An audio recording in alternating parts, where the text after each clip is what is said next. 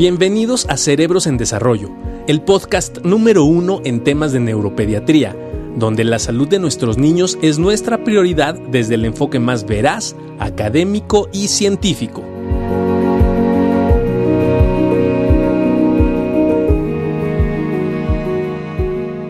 Hola, ¿cómo estamos? Muy buenos días. Y hoy eh, decidimos hacer una sesión abierta de preguntas y respuestas de todo lo relacionado, de preferencia de epilepsia. Les avisamos que a las doce y media vamos a tener una reunión con nuestro experto, el jefe de infectología, el doctor Rodolfo Jiménez, para que nos pueda actualizar un poco y dar consejos sobre la pandemia del COVID.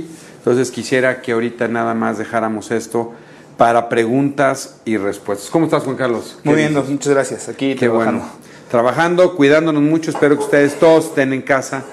Este, por favor, se mantengan en casa, que es lo más importante. Y bueno, para eso estamos aquí preguntándonos. Vamos a estar revisando las preguntas. Este, una pregunta que han hecho mucho es, y es muy común, voy a empezar con esta, es muy común que se confunda que la gente de repente puede ver cómo un niño se queda como mirando, ausente, y se diagnostican como crisis de ausencia, incluso en niños muy pequeños de un año, dos años. ¿no? Y esto es muy importante porque para nosotros el hecho de que la gente diga tiene una crisis de ausencia y no es una crisis focal, puede cambiar mucho tanto en el diagnóstico como en el tratamiento. Entonces nos toca ver de repente estas malas cuestiones de diagnóstico y malas cuestiones de tratamiento. Entonces, como para aclarar muy bien, Sí. ¿qué son las crisis de ausencia, Juan Carlos? ¿A qué edad se dan y en qué tipo de niños se dan? Bueno, es una pregunta bien importante porque estamos hablando de lo que sería eh, la epilepsia. Em, Vamos a empezar por esto. Las crisis de ausencia es un tipo de epilepsia, por regular con un trasfondo benigno. Eso significa que las crisis de ausencia, vamos, no están causando algún tipo de daño eh, cerebral en el niño, como podrían ser algunos otros tipos de- de epilepsia, y que también, por otro lado, tienden a ser transitorios. ¿Eso qué significa? Que pueden pasar durante algún tiempo en la vida y después eh, resolverse. Estamos hablando principalmente de este grupo de pacientes que se encuentran en la primaria. Es mucho más sencillo de, de poderlo entender. Estamos hablando en este grupo de niños que pueden ser desde Escolares, los, escolares, desde los 6 más o menos hasta los 11, 12 años de edad. Después de eso pueden seguir existiendo ausencias, cierto, puede haberlas, pero ya se convierten en un fenómeno más juvenil, ¿no? Eh, sin embargo, las clásicas ausencias y las que son con este patrón benigno que platicamos se dan en el, paciente, entonces que acude principalmente a la primaria. ¿Cuáles son las primeras manifestaciones? Lo que decía el doctor Barragán, muy cierto, la maestra empieza a darse cuenta de que el niño eh, puede quedarse viendo en un punto fijamente, eh, se tiende a confundir también mucho y un diagnóstico diferencial es con fenómenos de inatención. No es nada raro que de repente la maestra te lo manda, eh, ya sea por, ahí- por inatención y resultan siendo eh, crisis de ausencia o viceversa, ¿no? Te lo manda por, porque se queda ausente, eh, en teoría. Incluso algunas maestras nos, nos hacen favor de hasta solicitar electroencefalograma antes de, de la valoración, ¿no? Y ya Exacto. este, y, y- y- y te piden, vaya, la valoración por estas ausencias. Eh, sin embargo, característicamente los pacientes que tienen estos fenómenos de ausencia son pacientes que tienen un arresto del movimiento. ¿Eso qué significa? Dejan de hacer lo que estaban haciendo por lo regular. Supongamos que está leyendo, ¿no? Para de leer, ¿no? se queda totalmente quieto, se queda viendo un punto fijo por lo regular también. Puede ser lo que estaba viendo o bien ver hacia la parte de arriba, se queda viendo, se desconecta, se queda arrestado, no se mueve y pueden venir algunos movimientos un poco característicos, eh, gestuales, como un chupeteo, ¿no? Se queda viendo y chupetea, se queda viendo y puede mover las manos, puede tallar su ropa, puede tener algún tipo de movimiento motor de manera eh, sutil. Las crisis de ausencia Y son mucho típicas- más frecuencias en niñas, ¿no? más En frecuentes niñas. en niñas y las crisis de ausencia típicas duran poquito. Duran muy poco tiempo. Estamos hablando de cuestiones de segundos, 30 segundos, ya larguitas, 40 segundos, ya largo. Se acaba la crisis y como si regresara y regresa a lo que estaba haciendo. Y de repente, oye, ¿te- ¿qué te pasó? ¿No? Que pregunta la mamá, ¿estás bien? ¿Qué te pasó? Sí, no, no, nada. todo bien, y regresa a la lectura que estaba realizando, a la actividad que estaba realizando, y no hay un fenómeno posictal. ¿Eso qué significa? Que regresa a la actividad que estaba haciendo y no viene este fenómeno que hemos platicado en, otros, en otras eh, cápsulas donde el niño al ser una descarga epiléptica pudiera tener sueño o necesitar reponerse de la crisis. En el caso de las ausencias no es necesario porque son Entonces es raro que los bebés tengan esto. Ahora, es, es interesante porque también ha habido muchas preguntas con respecto a decir, oiga, mi hijo tiene ausencias o tiene epilepsia. Mi hijo tiene Lenus Gastó o tiene epilepsia tiene West o tiene epilepsia. Hay que entender, por eso eh, para muchas personas han hablado de las epilepsias, como entendiendo que dentro de las epilepsias hay descritas más de 100 variedades diferentes. Entonces, si mi hijo tiene Lenos Gastó, es un tipo de epilepsia. Entonces, tiene epilepsia y del tipo de epilepsia que tiene, tiene un Lenos Gastó. También ya lo habíamos platicado, ¿no? Que a veces eh, mucha gente confunde las crisis convulsivas con crisis epilépticas. Ah, y es súper importante. Varias preguntas. Varias preguntas, Y ya lo habíamos, lo, ya lo habíamos, tenemos un live con eso y lo pueden ver en nuestro canal de YouTube, Cerebros en Desarrollo, o lo pueden oír ahora a través de nuestro podcast en todas nuestras este, Plataformas. Plataformas. Spotify, en, en, en, este, en, para, para, iPhone, iTunes y, este, y en todas las plataformas prácticamente la que ustedes prefieren, ahí nos pueden escuchar. Los lunes son de estreno, perdón por, la, por, la, por interrumpir al doc, los lunes son de estreno, entonces todos los lunes lanzamos nuevo programa por podcast. Sin embargo, pues ya tienen ahorita suficiente información en el podcast ya cargadita que les puede llevar por lo menos medio día en estarlo, estarlo escuchando. Muy interesante por ahí, un programa que grabó el doctor Barragán con opiniones de expertos en neurología, compañeros en toda América Latina, respondiendo preguntas muy, muy frecuentes y que nos abre un panorama muy, muy grande sobre toda América, cómo se está comportando todos esos fenómenos neurológicos que nos interesan tanto a ustedes como pacientes como a nosotros como profesionales. Perdón por el... No, también no quería yo este, saludar muchísimo a, a Majo, a Gris, que está por ahí, a Yonue, que nos están viendo, este, a Mariana, a Maribel, a Nati, a Andrea. Muchas gracias, Andy. ¿Cómo estás aquí? Extrañando al Andy, ¿no? Andy, eh, yo tengo mal internet ahorita, no estoy. El doc es el que tiene la Pero bueno, algo que, algo que es este. Mm, que está muy interesante. Bueno, esto de las crisis convulsivas es. Recordemos que convulsión en griego significa movimiento. Entonces, no todo movimiento anormal. Por ejemplo, si en este momento empieza mi brazo a hacer esto yo espero que es una crisis convulsiva, yo espero que no sea porque me está dando una crisis epiléptica. Es una crisis voluntaria, pero es una crisis de movimiento. Entonces, algo que es difícil a veces decir es, no todas las crisis de movimiento son crisis epilépticas, no todas las crisis epilépticas, como en las ausencias, tienen movimiento. Lo importante en las epilepsias es que el cambio, el evento o el fenómeno que se da durante algunos segundos o minutos es por una descarga normal en el cerebro. Y aquí voy a aprovechar porque hay una pregunta muy interesante de Adi que dice, a mi hijo de tres años le acaban de diagnosticar síndrome de Lennox-Gastaut. ¿Por qué se llama síndrome de Lennox-Gastaut? Porque fueron los doctores Lennox y el doctor Gastaut junto con la doctora Dravet, quien describieron una serie de tipos de crisis y de electroencefalograma y acuñaron este nombre. Y ella dice, doctor, me dieron un tratamiento para controlar las crisis y, le va a dar sueño. ¿Lo tengo que dejar dormir? Sí. A veces, y esto hay que platicarlo muy bien con su médico, pero hay que reconocer que niños, sobre todo que tienen muchas crisis y crisis muy frecuentes, el objetivo inicial es detener las crisis, evidentemente intentando tener la menor cantidad de efectos secundarios. Pero uno de los efectos secundarios más frecuentes con los medicamentos antiepilépticos es sueño, que a veces es un fenómeno transitorio y este fenómeno transitorio habrá que dejarlo pasar en algunas semanas. Si le da sueño, pues hay que dejarlo dormir porque es un efecto secundario. También quiero hacer hincapié que es mal utilizado el término anticomicial. Y se llamaban anticomiciales, o así se determinaron, por los comicios en la antigua Grecia. Cuando había grandes, y es muy, interesante este fenómeno, cuando estaban los comicios de abogados y de gente que discutía las leyes en, Roma, entonces le daban a veces una crisis convulsiva que no era epilepsia, sino era por insolación, le daba un fenómeno disautonómico, que tenemos que invitar a Julio a hablar de disautonomías, y entonces tenía la crisis y le daban una, bebida para que se controlara y separara ese evento de crisis, entonces se llamaban anticomiciales, pero hoy se llaman medicamentos antiepilépticos.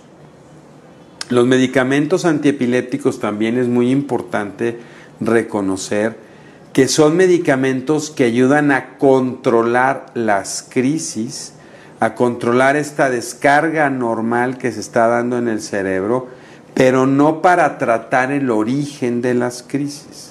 Por lo tanto, si yo tengo un niño que tuvo un proceso de asfixia al nacer, le faltó oxígeno, tiene una lesión en su cabeza y esto le genera problemas de tono muscular y de ganancia de habilidades y además crisis epilépticas, el tratamiento me ayuda a evitar que le den crisis, pero no trata las causas de las crisis. Así es. Otra pregunta, dice Fallo Martínez Mija, es farmacoresistente y está en cetogénica, o sea, haciendo referencia a dieta cetogénica, hace 20 crisis diarias, ¿alguna recomendación? Está con Sabril, que es un antiepiléptico, y con topiramático y clobazam, o sea, un amplio espectro de antiepilépticos. Sospecho, sospechamos que a lo mejor por el manejo podía ser eh, de, de, un Lennox o antecedentes de espasmos infantiles. Mira, este, bueno, la recomendación, ¿cuál es? Bueno, seguir las recomendaciones directamente del médico que lleva tu, tu caso. La dieta cetogénica es una muy buena opción dependiendo del diagnóstico. En este caso necesitaríamos pues, saber el diagnóstico, pero existen ya bien establecidos diferentes diagnósticos donde la dieta cetogénica podría ser muy favorecedora. Y lo siguiente, en cuanto a la dieta, este, es bueno ver cómo se está aplicando, qué tan buena cetosis estás teniendo, se ve con las tiras de orina que seguramente estás tomando. Mañana vamos a tener una plática. Mañana 8, de, la noche.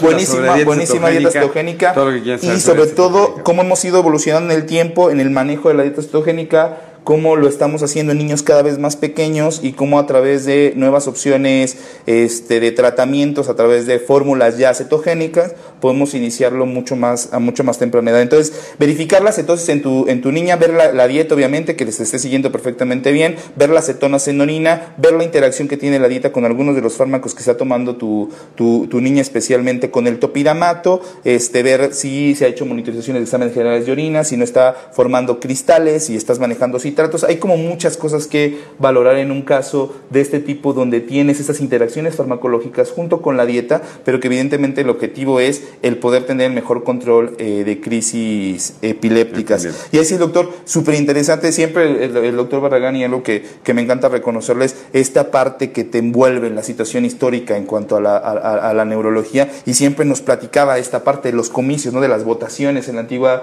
Grecia y de que este estrés, ¿no? junto con el sol, junto con los tiempos tan largos de, trabajo, ¿no? podrían ocasionar esas crisis. Y ahí el término anticomicial, que es, es, es, muy bonito, esa es la parte histórica de la medicina y obviamente la parte neurológica es muy rica en historia. Y entonces es muy, muy, muy padre que nos podamos ir viendo, ir viendo esto. Saludos a María Elena, que espero que, estén, que vayan mejor las cosas en Ecuador. No, eh, a Doris. Esclerosis eh, tuberosa. Esclerosis tuberosa, claro. Esclerosis tuberosa, ya no se responde ahí. La dieta cetogénica, muy buena opción. De hecho, de, los diagnósticos donde la dieta se recomienda eh, bastante, puede ser esclerosis tuberosa y eso te puede dar como consecuencia lo que se llama síndrome de West, espasmos infantiles y evolucionar probablemente un síndrome de Lennox-Gastaut. Entonces, la dieta bien indicada para ese diagnóstico. Sí, Sandy, vamos a estar en el canal de YouTube, va a quedar grabada para el canal de YouTube. Algo interesante con esclerosis tuberosa es el complejo de esclerosis tuberosa, que así se llama. El complejo de esclerosis tuberosa es una enfermedad que afecta a diferentes órganos y uno de esos órganos es el cerebro.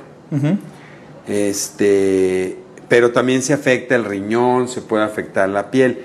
Hay descritos básicamente dos genes que producen esto y lo más frecuente que hacen los niños que tienen esclerosis o complejo de esclerosis tuberosa es una enfermedad que se conoce como síndrome de West. Que esto me da pie, porque hay otra pregunta de síndrome de West de Sandy, ¿no? Eh, donde una pregunta muy común es, fui con el doctor Juan Carlos García, él vio a mi niña y le dio carbamazepina, o le dio oxcarbamazepina. Y luego fui con el doctor Barragán, me dijeron más o menos lo mismo, pero él le dio la cosamida. ¿Por qué de repente se pueden modificar en dos médicos, tres médicos, el mismo tratamiento inicial, Juan Carlos? O sea, porque a veces la gente piensa que los antiepilépticos hay unos más duros que otros o más fuertes que otros. ¿Cómo en general se toma la decisión de los antiepilépticos?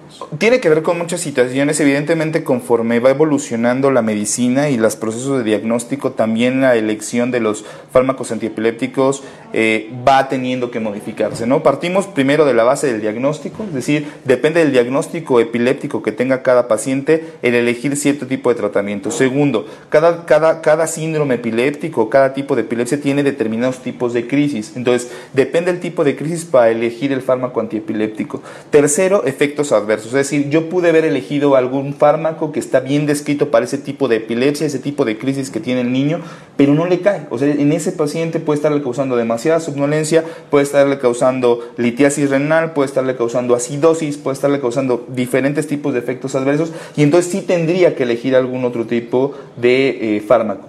Y cuarto punto y muy importante es, de repente hay muchas epilepsias que son muy difíciles de manejar y se requiere de hacer ciertas modificaciones para poder llevar un adecuado, el, mejor control de crisis posible. De repente, por ejemplo, en el ejemplo que ponía de oxcarbazepina con, con este, a lo mejor con em, la cosamida, ¿no? De repente existen algunos medicamentos que nosotros elegimos si la actividad epiléptica se encuentra muy focal ¿Eso qué significa? Que en el electroencefalograma logramos observar que de repente tenemos un foco epiléptico en la región eh, frontotemporal del lado derecho y es el foquito que nos está probablemente provocando el mayor número de crisis o el problema principal. Entonces, elegimos ciertos medicamentos que sabemos que tienen una actividad mucho más focal.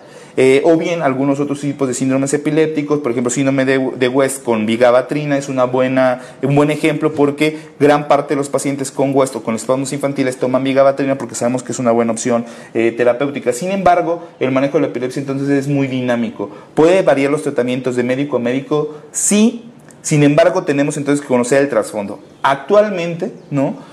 Lo que se está buscando es conocer también el fondo genético de las epilepsias con el fin de poder dar un tratamiento también enfocado en los genes que están ocasionando la epilepsia.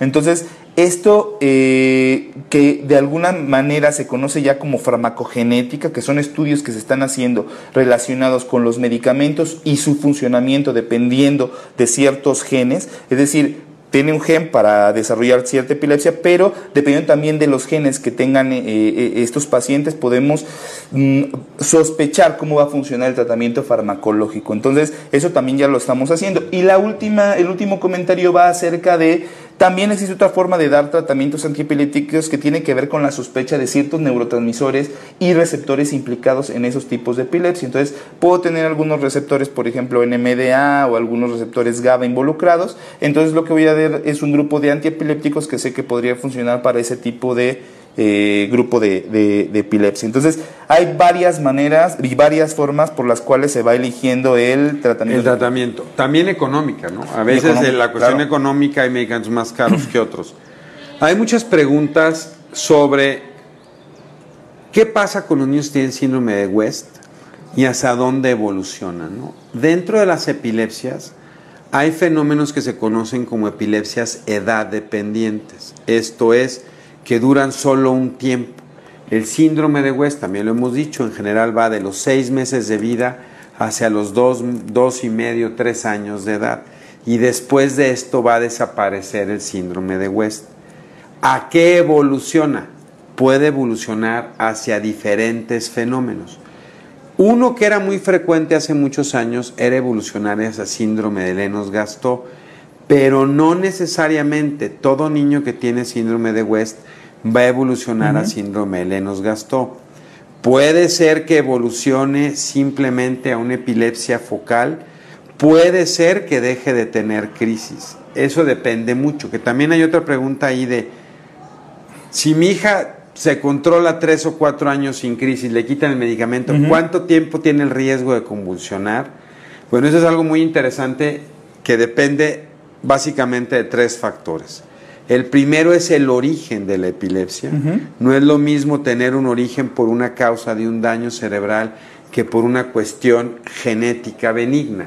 Claro. Por ejemplo, es muy interesante, los síndromes benignos en epilepsia, y llamamos benignos porque en general no dan repercusiones importantes en su vida, son a veces los que duran más tiempo. Y así está un síndrome que se llama el síndrome de eh, Rolando o de puntas centrotemporales. Niños sanos, normales, da 3, 4 crisis, pero la actividad epiléptica dura mucho tiempo. A lo mejor hay epilepsias que duran menos. Lo único importante e interesante es que para la Liga Internacional en diciembre de 2017 dijo, si yo tengo un paciente que estuvo bien controlado, que afortunadamente después de tres o cuatro años puedo suspender el tratamiento, se sigue considerando que está dentro de riesgo hasta un periodo de 10 años. Así es. Eso es muy inter cambió totalmente el panorama. ¿Y por qué fue importante este anunciamiento, como yo lo veo por parte de la liga? Es para decir, es un paciente que a pesar de estar sin tratamiento y a pesar de estar bien controlado y no tener factores de riesgo, su cerebro es más susceptible de poder volver a generar una descarga. Y estos pacientes deberán de mantener un cierto control en su vida cotidiana, haciendo una vida normal, pero por ejemplo, pues evitar hacer deportes de contacto físico fuerte, ¿no? Entonces eso es como muy interesante. Oye, eh, al maestro Juan Hernández, que se cuide muchísimo. Maestro Hernández, un abrazo. Em, saludos a Líes Guerra, Key Castillo, agradezco, no, muchas gracias a ti por ¿El ácido valproico quita el apetito? Raro, ¿no? Eh, Puede, puede pasar, Sí, puede no, suceder. Eh, porque- hay, hay, hay otras, hay, hay algunos medicamentos que de entrada sí sabemos que podrían eh, beneficiar o, o favorecer el hecho de que el niño no coma bien. Este, el valproato tiene esas dos posibilidades, es medio raro. Hay algunos efectos, de repente, esto es importante que lo sepan, con los fármacos antiepilépticos y con muchos medicamentos que utilizamos en neurología y que con los pacientes que tengo la oportunidad de ver en la consulta, lo explicamos frecuentemente. Por eso es tan importante que un neurólogo sea quien supervise los tratamientos de, de neurología, porque a final de cuentas depende mucho de la dosis y del peso del niño, como ustedes lo han visto, que acuden a la consulta con el neurólogo, se tiene que pesar al niño e ir ajustando los medicamentos, porque a veces podemos tener algunos efectos paradójicos de los medicamentos. ¿Y eso qué significa? Que de repente si no estamos a una buena dosis, no es nada raro que nos dé efectos medio raros, efectos que no esperamos del medicamento. Y de repente dices, no, no me está funcionando bien porque, en este caso le quite el apetito, no, no me está funcionando bien porque en lugar de que, de que, hablamos un poquito de déficit de atención, ¿no? En lugar de que lo tenga despierto, le, le da sueño. De repente dices, oye, ¿sabes qué? Vamos a subir la dosis. Y la mamá te dice, no, pero ¿cómo se la vas a subir si te estoy diciendo que lo deja dormido en la escuela? Aguántame tantito, este es un ajuste de dosis porque estoy causándole un efecto paradójico. ¿Eso qué significa? Que si bien sé que algunos medicamentos le pueden quitar el sueño, si no lo estoy dando a la dosis adecuada, es probable que cause efectos contrarios del, del- medicamento. Entonces, es un importante, esa- es, una, es una, un, un buen consejo, una supervisión adecuada de su médico para que se esté dando los medicamentos a buenas dosis. Oye, pero entonces es mejor se lo doy después de comer, se lo doy con alimentos, sin alimentos, los antiepilépticos se puede, es una pregunta muy común. ¿Se lo doy o no con los alimentos y si sí se puede o no se puede? Sí, depende de los, de los antiepilépticos. Sin embargo, la mejor recomendación sí sería esperar a dar de comer un poquito. O sea, la realidad es que podríamos dar los antiepilépticos. Esto tiene que ver con la absorción intestina. No queremos que haya algún problema en O sea, no es cuanto... porque te guste. No, no, no, no, no, la realidad es que Sí hay una- sí hay un, hay un, hay un porqué y, y si es posible, ¿no? Lo que nosotros decimos, y, y sabemos que a muchas mamás les preocupa esta parte de, es que no tiene nada en la pancita, ¿cómo le voy a dar los medicamentos antes de desayunar? Tampoco vamos a tardar tanto tiempo en darle de comer, estamos hablando alrededor de unos 20 minutos ¿no? Antes de la comida, donde podría favorecer a lo mejor el efecto de los antiepilépticos. En algunos casos. En otros no es posible, por X o Y circunstancia. Básicamente este, el epamín de ese es el que se prohíbe más, porque el cambio de pH gástrico inactiva la molécula y puede provocar que incluso el 50% de la dosis no se absorba. Así es. En otros medicamentos lo que reduce es la velocidad de absorción, absorción. pero no la cantidad que se absorbe. Y algunos medicamentos sí pueden llevar a tener un impacto sobre eh, gastritis, aquí por aquí decían también puede provocar estreñimiento. O sea, hay varios efectos secundarios que se pueden dar con el uso de medicamentos, gastritis, estreñimiento, disminución de apetito.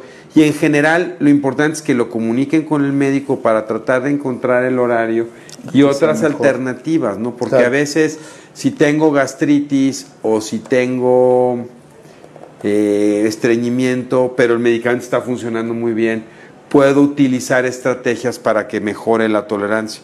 Aprovecho para saludar a Joshua. Bendiciones, Joshua. Aquí están hablando. Hay una cosa muy interesante. En pacientes que tienen. Una mamá que pregunta, ¿no?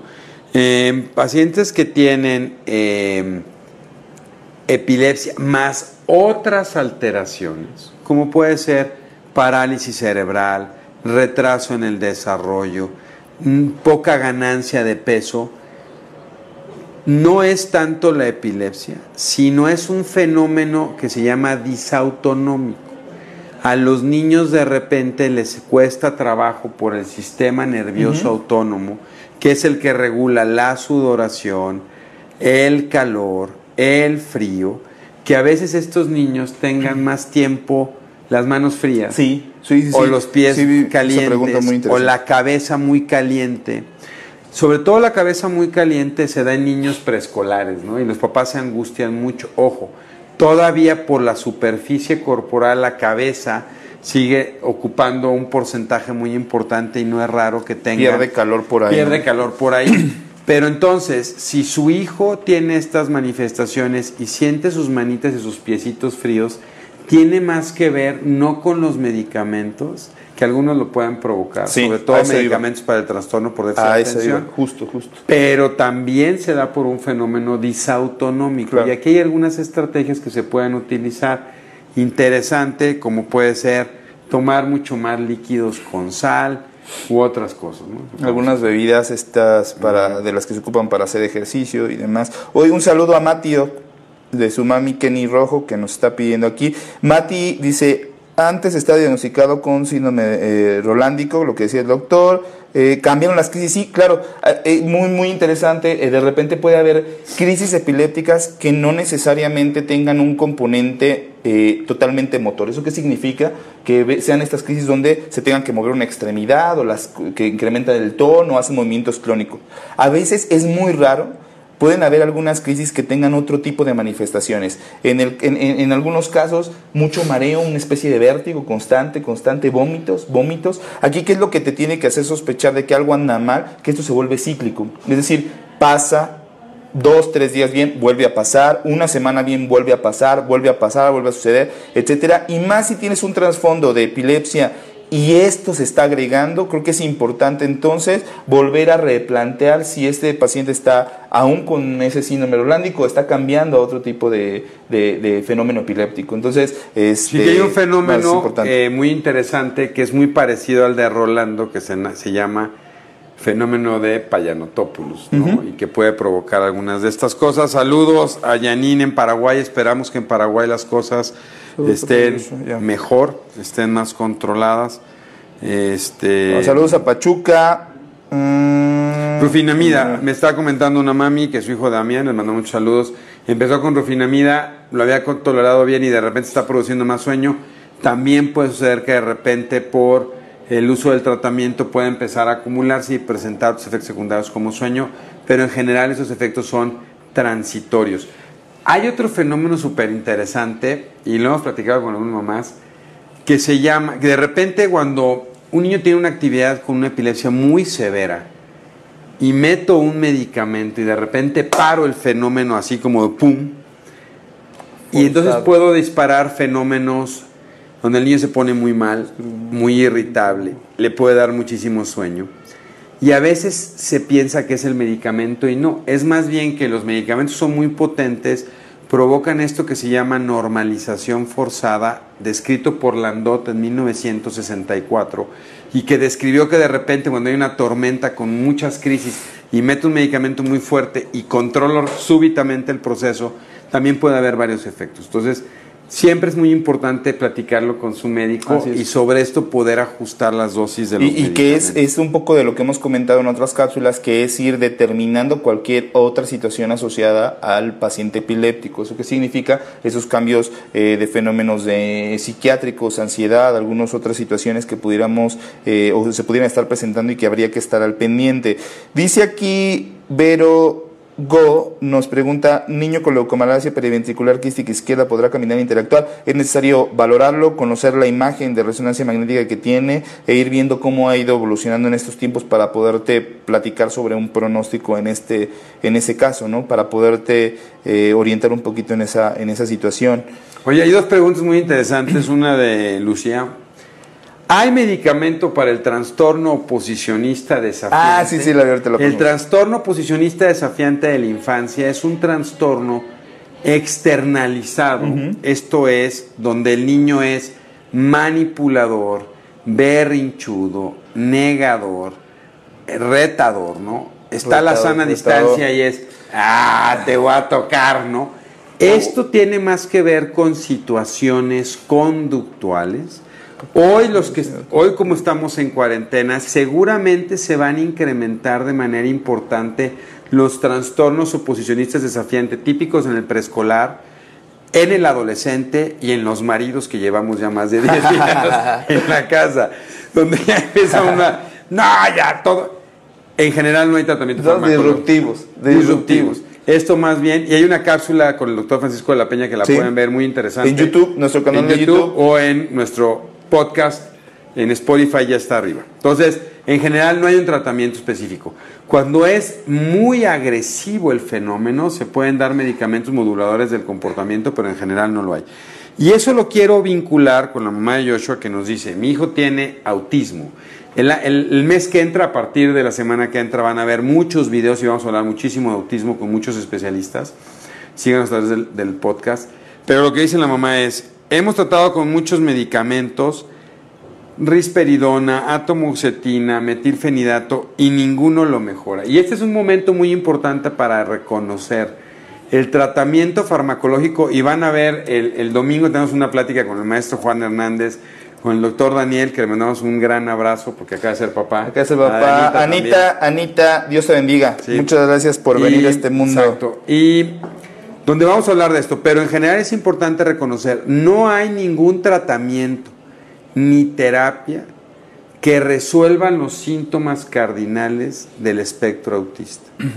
Lo que hay son tratamientos para ayudar a modular los síntomas. Y dependiendo el síntoma predominante, es el grupo de medicamentos o el tratamiento que yo puedo dar.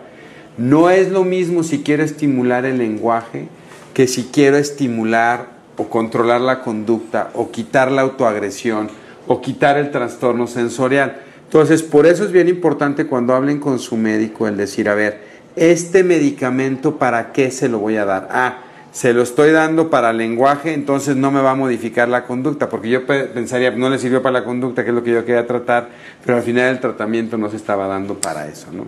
A ver, una pregunta para usted, fíjese. Este, primero, Spotify, Cerebros en Desarrollo. En Spotify, en iTunes, en cualquier plataforma de podcast, nos encuentran como Cerebros en Desarrollo. Van a escuchar ya muchas pláticas que están arriba y todos los lunes es día de estreno. Eh, Mayra Návado, a ver, yo no he visto ninguno, pero lo tenemos en video. Entonces sí los hemos visto y ya tenido en ese hospital. Epilepsia refleja el agua caliente. Dice, mi hijo la tiene y me dijo su neuropediatra que es un padecimiento de la India. ¿Qué tal? A ver, platícanos un poquito. Sabemos que ha tenido esos casos porque los han registrado. Sí, no, este, en los últimos 25 años que yo llevo en este hospital increíble, yo creo que tenemos, y ahí el experto es el doctor Juan Hernández Aguilar, nuestro maestro. Habrá, habrá que platicar un poquito con Habrá que él. con él, pero eh, la verdad es que le puedo decir que en 25, sa- en 25 años en un hospital de consultación como este, donde vemos más de 12 mil consultas al año de epilepsia, debemos de tener como unos 15 casos reportados. Es un padecimiento raro, es un padecimiento genético, no viene de la India, de China, no viene de Wuhan, es un padecimiento que se da por un problema en uno de los canales de sodio y se llama una canalopatía. Y tiene que ver con un defecto genético, se piensa hoy en el cromosoma 6. Es un tipo de crisis muy rara que se da durante el baño al agua caliente. Tenemos dos con baño agua fría, ¿no? Interesante. Y esto es transitorio temporal y con tratamiento se quitan y se curan perfectamente bien. Hay una pregunta interesante de Vero, dice, mi hija tiene leucomalacia periventricular quística izquierda, Ajá. podrá caminar, interactuar. Aquí definitivamente cada padecimiento y cada niño es diferente. Sí, habrá que valorar la Lo único que yo siempre le digo a los papás es, yo no sé qué va a pasar el día de mañana.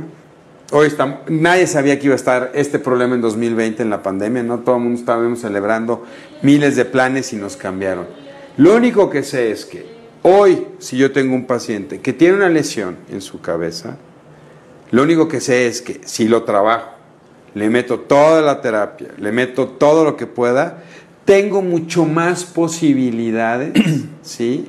De que pueda lograr alcanzar eh, sus objetivos que no hacerlo. Yo tenía un compañero en pediatría que le mando un gran saludo a Felipe, ojalá nos vea, Felipe que está en Reino Unido y que le esté yendo bien.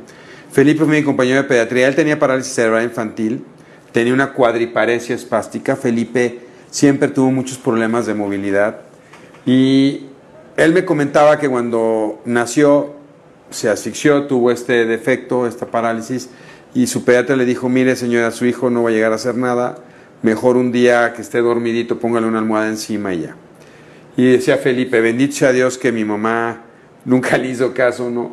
Porque hoy Felipe terminó pediatría, se fue a Médicos Sin Fronteras, se fue a tratar tuberculosis y HIV a Birmania, conoció allá una chica muy hermosa londinense y se casó. Entonces, con eso lo único que le puedo decir es, evidentemente no es difícil poder saber si va a llegar a tener una vida normal. Muchos papás me dicen, doctor, mi hijo va a llegar a tener una vida normal, no sé, ni siquiera... O sea, ¿Qué es la normal, inquietud? Es una inquietud obviamente importante. Lo importante es que vayamos día a día. Pero sí sé que es mucho mejor sí hacer intervenciones que no hacer intervenciones. Y eso es muy importante para los papás. Y que formen un equipo de trabajo con su pediatra, con sus neuropediatras, con sus terapeutas y que todos le echemos la mayor cantidad de ganas. No es generar esperanzas falsas, es simplemente darle todas las oportunidades y herramientas a ese chico para que pueda salir adelante. Claro. Este dice aquí también eh, el epilepsia está relacionado con el autismo. Platicamos un poquito también sobre comorbilidades. Por supuesto que de las principales comorbilidades relacionadas a autismo Oye, puede la ser la Tere, epilepsia. felicidades Ana Tere. Ya vimos, ¿no? Muchas felicidades. Felicidades, Ana Tere, un abrazo. Este, ¿qué más? De Spotify otra vez. eh, estamos como Cerebros en Desarrollo en Spotify, en iTunes, en podcast para Apple. Y mm, ¿qué más? Eh, nos podemos la cosamida valproato de magnesio. No, la verdad, un niño de 8 años ha presentado tres bolitas en el cuello, dos de un lado y una en el otro. El médico dice que son ganglios. Relacionado con la medicación, no. La verdad es que es difícil que esté relacionado con su medicación. Vale la pena valorar si son ganglios y también vale la pena valorar si fue en algún proceso infeccioso donde los niños podrían inflamarse estas bolitas que comentas en el cuello o atrás de la. No, muy interesante este. ¿La epilepsia está relacionada con el autismo o viceversa? No, o sea, hay que decir que, bueno, eh, eh, son dos fenómenos diferentes primarios y se tiene que ver en una relación bidireccional. En pacientes con el espectro autista, más o menos por los 80 se empezaron a detectar en el electroencefalograma que había actividad epiléptica o epileptiforme anormal y se pensó que habíamos encontrado ya el proceso, se le dio antiepiléptico y no respondieron. Sí. Entonces, en realidad, cuando yo tengo un paciente con epilepsia, y hay algunos tipos de epilepsia con defectos genéticos, Así es. que es muy común que el defecto genético genere epilepsia y autismo. Autismo.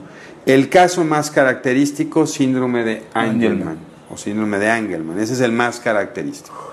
No, ahora, algunos daños de pacientes con epilepsia pueden dar manifestaciones de síntomas que también tienen pacientes con autismo. Ok, pero ojo, son manifestaciones. Acuérdense que los síntomas son como la fiebre. Ah, hay pocos síntomas patognomónicos o exclusivos de una enfermedad. Entonces la fiebre puede ser de, no solo del COVID, ¿no? Puede ser de la garganta, el apéndice, el oído. De la misma manera, los movimientos o comportamientos del espectro autista no necesariamente tienen que ser siempre Sí. el autismo, sino pueden ser relacionados con problemas de mismos de la Claro, epilepsia. claro. Ahora, es interesante porque es más frecuente ver en niños con epilepsia manifestaciones del espectro autista que en pacientes con autismo ver manifestaciones de crisis. Es mucho más raro. Eh, Es importante eh, lo que comentábamos también en pacientes con trastorno del espectro autista, ya lo decía el doctor Barragán, si bien no hay un tratamiento específico para el trastorno, lo que tienes que verificar son las comorbilidades. ¿Eso qué significa? Pues todo lo que está asociado al, al- al fenómeno de trastorno del espectro autista. Puede ser trastorno por déficit de atención con hiperactividad, que eso es muy, muy frecuente en niños con autismo, estamos hablando hasta en el 70% y depende de las series.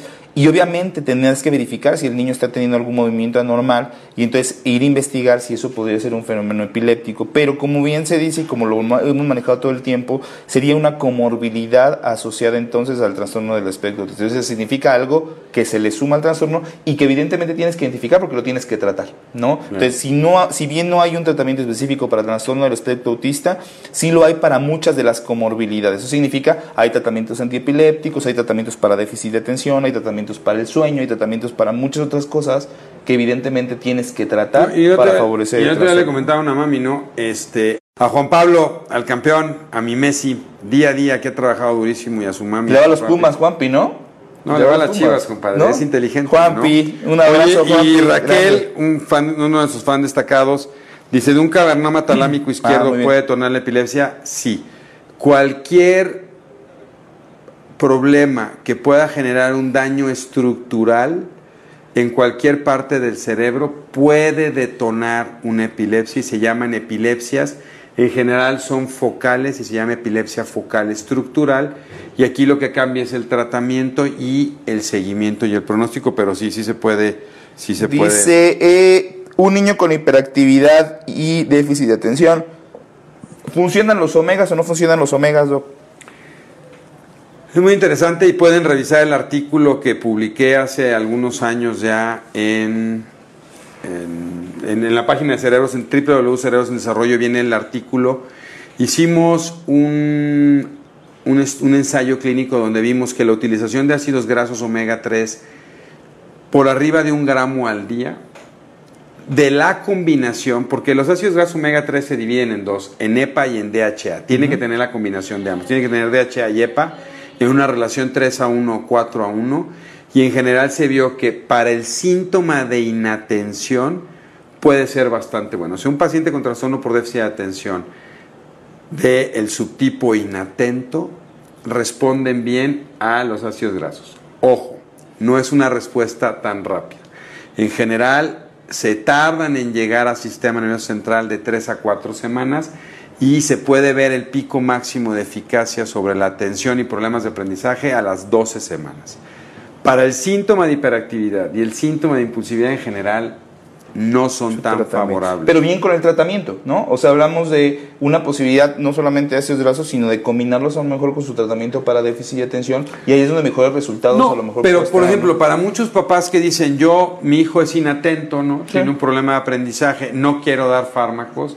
¿Hay alguna opción alternativa? Sí, se puede dar tratamiento con eh, ácidos grasos, siempre recordando que tiene que ser arriba de 1.2, de preferencia que los ácidos grasos que están con- con- este, consumiendo sean de origen animal. También hay de origen vegetal, pero se absorben y penetran peor al sistema nervioso central. Entonces es mucho mejor que sean de, de- de- de animales. Mucha gente me dice, bueno, ¿y no lo puedo hacer a través de la dieta? Pues sí. Sí, o sea, sí, el sí. consumo de, pez, de salmón, eh, sardinas, atún crudo, este, todo lo que es con palta, aguacate, eh, el de Popeye que es este Espinaca. espinaca, selgas, chía, frutos rojos. Hay muchos, muchos alimentos que pueden darlo. Pero la verdad es que es mucho mejor suplementarlo para asegurar que sostengo esto.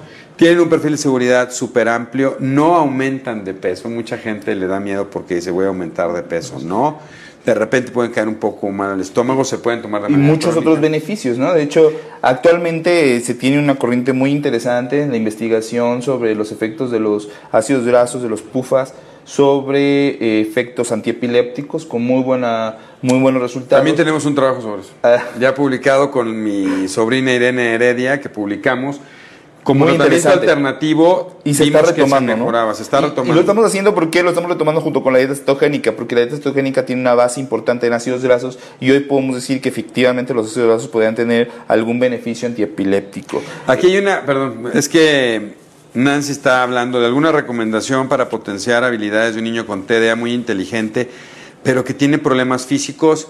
Ya le prometí a varias mamás que voy a hablar sobre el síndrome de Barragán, personalidad permeable o sluggish tempo cognitivo lento. Yo creo que el próximo, a ver si la próxima semana hacemos una grabación sobre esto.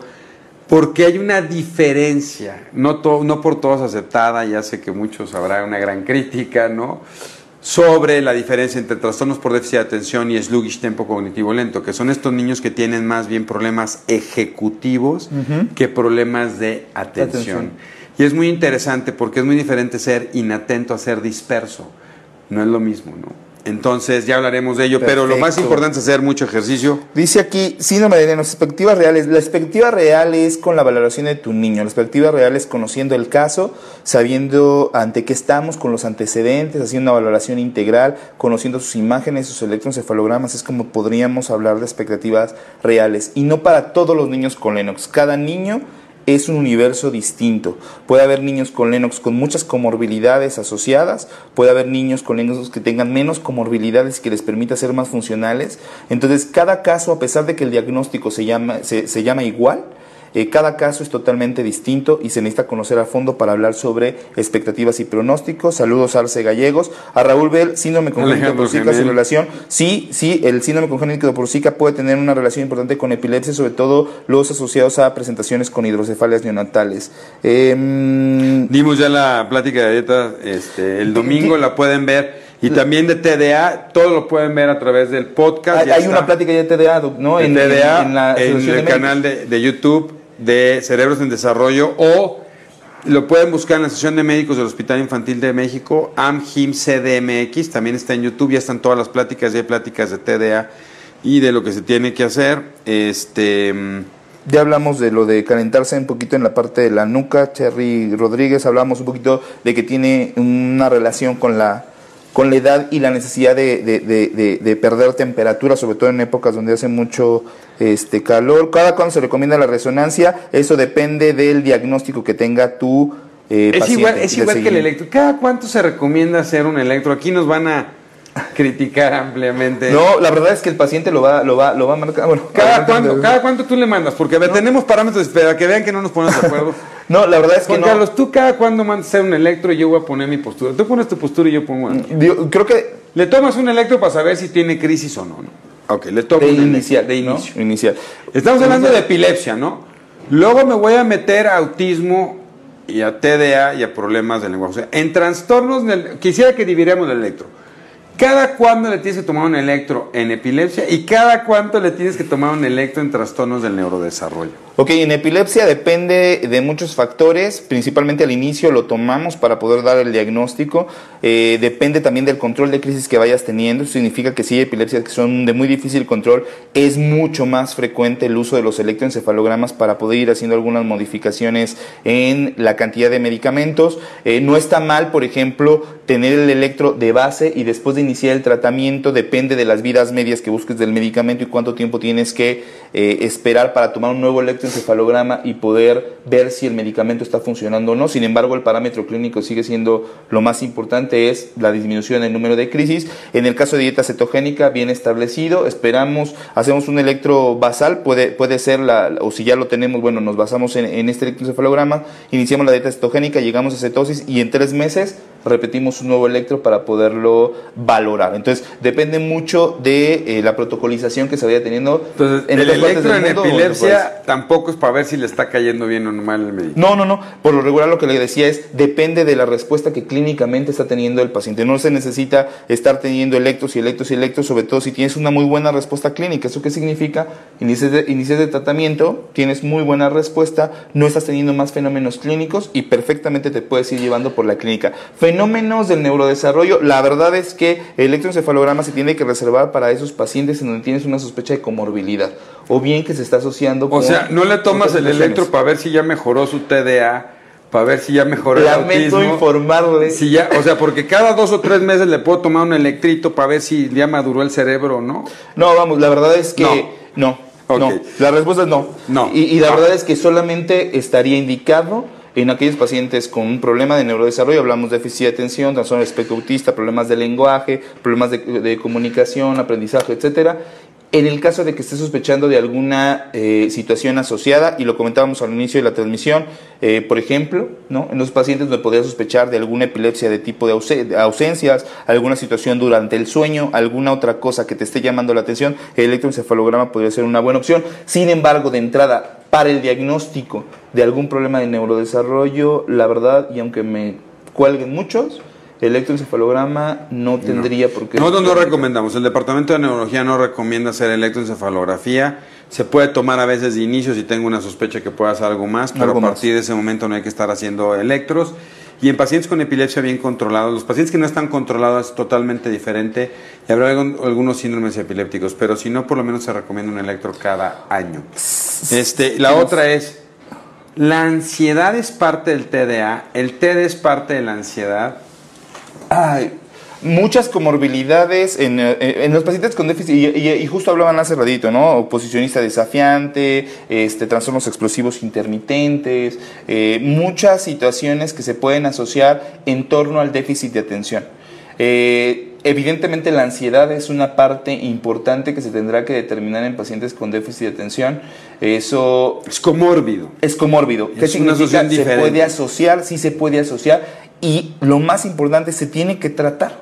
Entonces, si yo le doy tratamiento para el TDA, ¿se le va a quitar la ansiedad? No necesariamente. No necesariamente. No necesariamente. Es. Depende mucho de, de la presentación que tienen eh, de déficit de atención. Depende realmente del fenómeno de ansiedad también, eh, qué tan severo pudiera estar, eh, pudiera ser. A veces sí, a veces puede ser algunos fenómenos leves de ansiedad donde inicias tratamiento para déficit de atención y parece ser que mejora. Mejora ¿no? de forma secundaria. Así ¿no? Pero no es parte del tratamiento. Entonces es muy interesante que la ansiedad es un fenómeno comórbido, así como trastornos de sueño, así como otros trastornos. Entonces, incluso, ¿no? Si, si tengo un paciente que tiene problemas de atención y problemas de ansiedad y la ansiedad es muy severa, a veces tengo que tratarla primero y luego tratar el trastorno por déficit de atención. Si trato el trastorno por déficit de atención y el paciente empieza a mejorar, el fenómeno ansioso va a repercutir. Es aquí donde los apoyos terapéuticos, ¿no? terapias cognitivo-conductuales o una serie de apoyos tera- psicoterapias ¿no? nos ayudan muchísimo a que el niño genere respuestas y se logre controlar. A veces los padres nos desesperamos y seguramente en esta época de cuarentena, ¿no? Están viendo, lo que están viviendo más tiempo con su hijo, vemos de repente varias deficiencias de nuestros hijos para la regulación y automodulación de sus conductas y de la ansiedad. Y a veces nosotros queremos que la controle. Hay que entender que ellos no tienen estas herramientas y por lo tanto hay que enseñárselas. ¿no? Entonces es. eso es súper, súper importante. Aquí hay una pregunta muy interesante, ¿no? Si mi hijo tiene epilepsia generalizada, le hacen potenciales auditivos, me dicen que no escucha, pero yo veo que sí escucha, ¿qué hago? Caso, ¿no? Entonces Sí. hay que reconocer, hay, eh, hay que reconocer, como decía alguien, ¿no? Que si mi clínica, o sea, yo le tomo un laboratorio, si mi clínica no va con el laboratorio, repite el laboratorio. Y si vuelve no a coincidir, repítelo. O sea, en realidad todos los estudios, los potenciales, la resonancia, el electroencefalograma se llaman métodos de apoyo diagnóstico.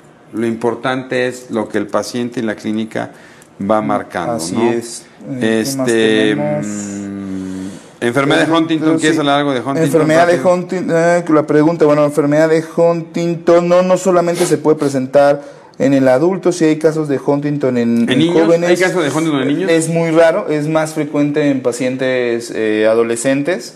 Adolescentes, más bien en adolescentes. Sí, es, es una enfermedad hereditaria, se caracteriza por alteraciones en el movimiento, en la coordinación, algunos fenómenos cognitivos también asociados. Y esto es bien importante porque la parte hereditaria nos marca eh, una Aquí sí hay una herencia Sí. muy importante. Sí, sí, entonces es importante el poder conocer la historia de la familia para poder determinar este fenómeno a lo mejor un poquito más anticipado también en el paciente pediátrico. Hablamos ¿Y de el diagnóstico jóvenes. se hace por resonancia?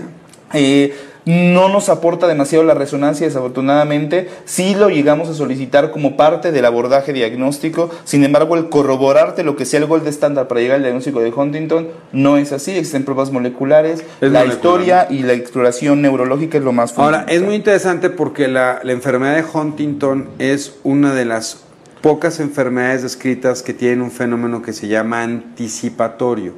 Esto es que conforme va pasando de generación en generación, el defecto genético a veces va creciendo y cada vez la manifestación se va dando mucho más temprana. El domingo tuvimos nuestro, en la Asociación de Médicos, pueden ver esa plática con Rodrigo Moreno de, de genética, Genética. muy interesante, ¿no?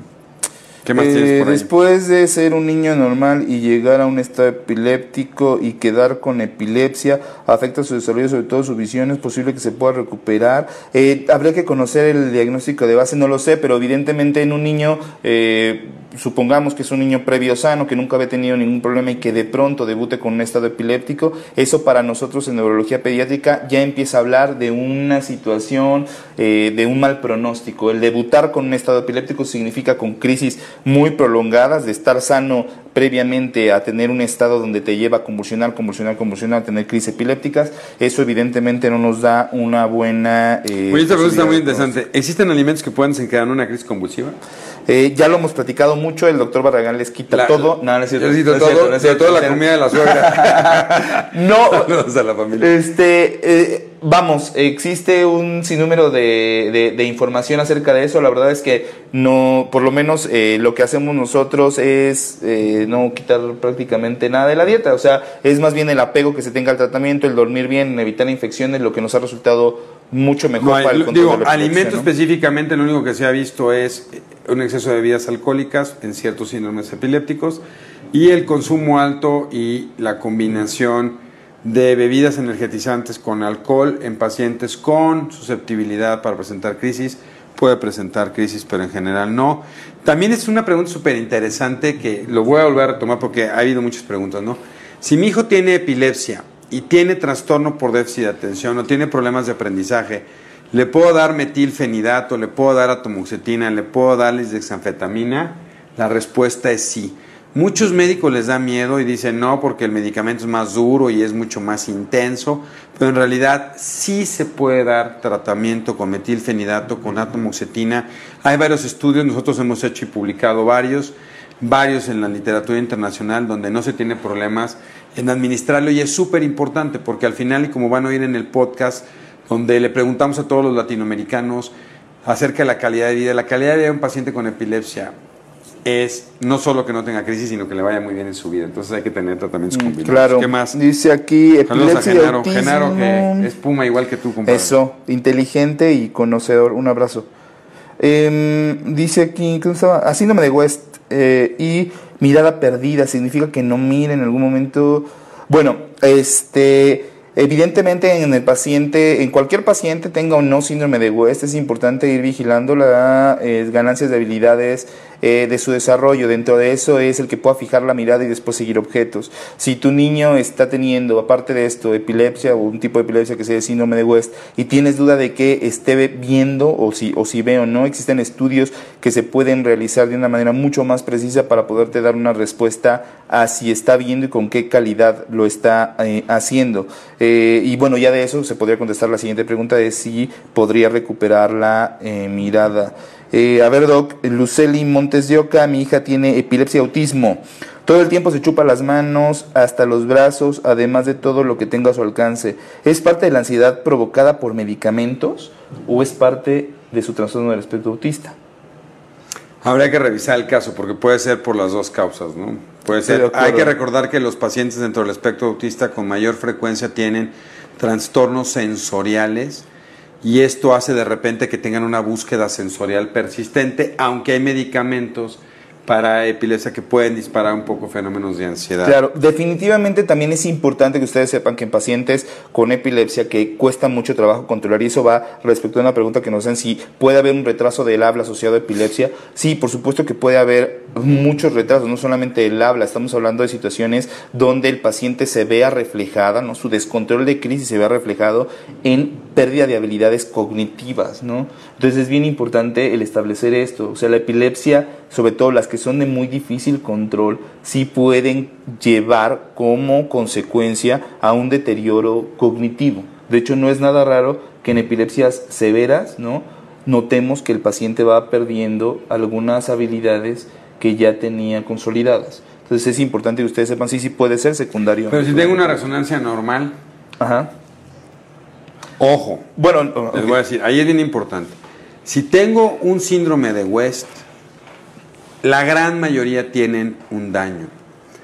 A veces, y eso es bien interesante, si la resonancia no tiene una buena definición o no se ve con ojos en búsqueda de, se pueden perder pequeñas alteraciones focales que se llaman displasias focales corticales, muy bien descritas por el grupo de Campinas, ¿no? Este, les mandamos un saludo hasta Campinas, a toda la, a todo su grupo de amigos. Entonces hay que tener cuidado. Ahora sí, esto que decía Juan, Juan Carlos es muy interesante, es, es un fenómeno que se llama encefalopatía epiléptica, ¿no? Si tengo muchas crisis, esto va a ir deteriorando paulatinamente. Por eso es tan importante en este grupo de pacientes controlar las, las, las crisis, ¿no? Este, oye, y ¿Qué más? Bueno, eh, hay guías para abordar el trastorno por déficit de atención, sí, las tenemos en www.cerebrosendesarrollo.com, se pueden meter, está la parte de recomendaciones y ahí van a ver las guías. Además se pueden meter a la página del DSM5, ¿no? que es el manual de diagnóstico, donde viene toda una serie de guías en Asociación de Médicos en YouTube y en Cerebros en Desarrollo en YouTube.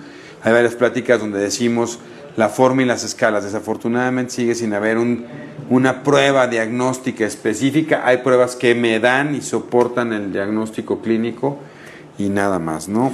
Bueno, Entonces, yo creo que ya estamos llegando al final, Al de final, la ya, transmisión. muchas gracias, nos tardamos un buen rato, pero esperamos haber tratado de contestar. Fueron muchísimas mayoría. preguntas, de repente ahí, este, como caen de repente al mismo tiempo, puede ser que nos hayamos saltado algunas, Eh, esperemos abrir nuevamente y esperamos sus comentarios también para saber qué tan interesados estarían en una nueva sesión de preguntas y, y respuestas.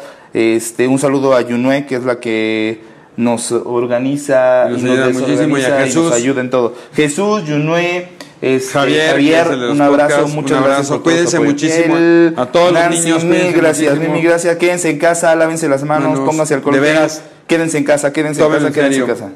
Lo mejor, Dios los bendiga, que estén muy bien. Un abrazo, gracias.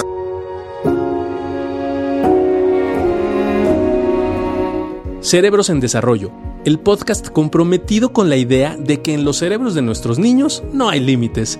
Síguenos en nuestras redes sociales. En Facebook nos puedes encontrar como Neurología HIM, en Instagram como arroba Neuropedia HIM, nuestra página web es cerebrosendesarrollo.com y si tienes cualquier duda o comentario, por favor escríbenos al correo electrónico cerebrosendesarrollo.gmail.com. Si este episodio crees que le puede ayudar o servir a alguien, por favor compárteselo. Le podrías estar ayudando mucho más de lo que te imaginas. Nos seguimos escuchando.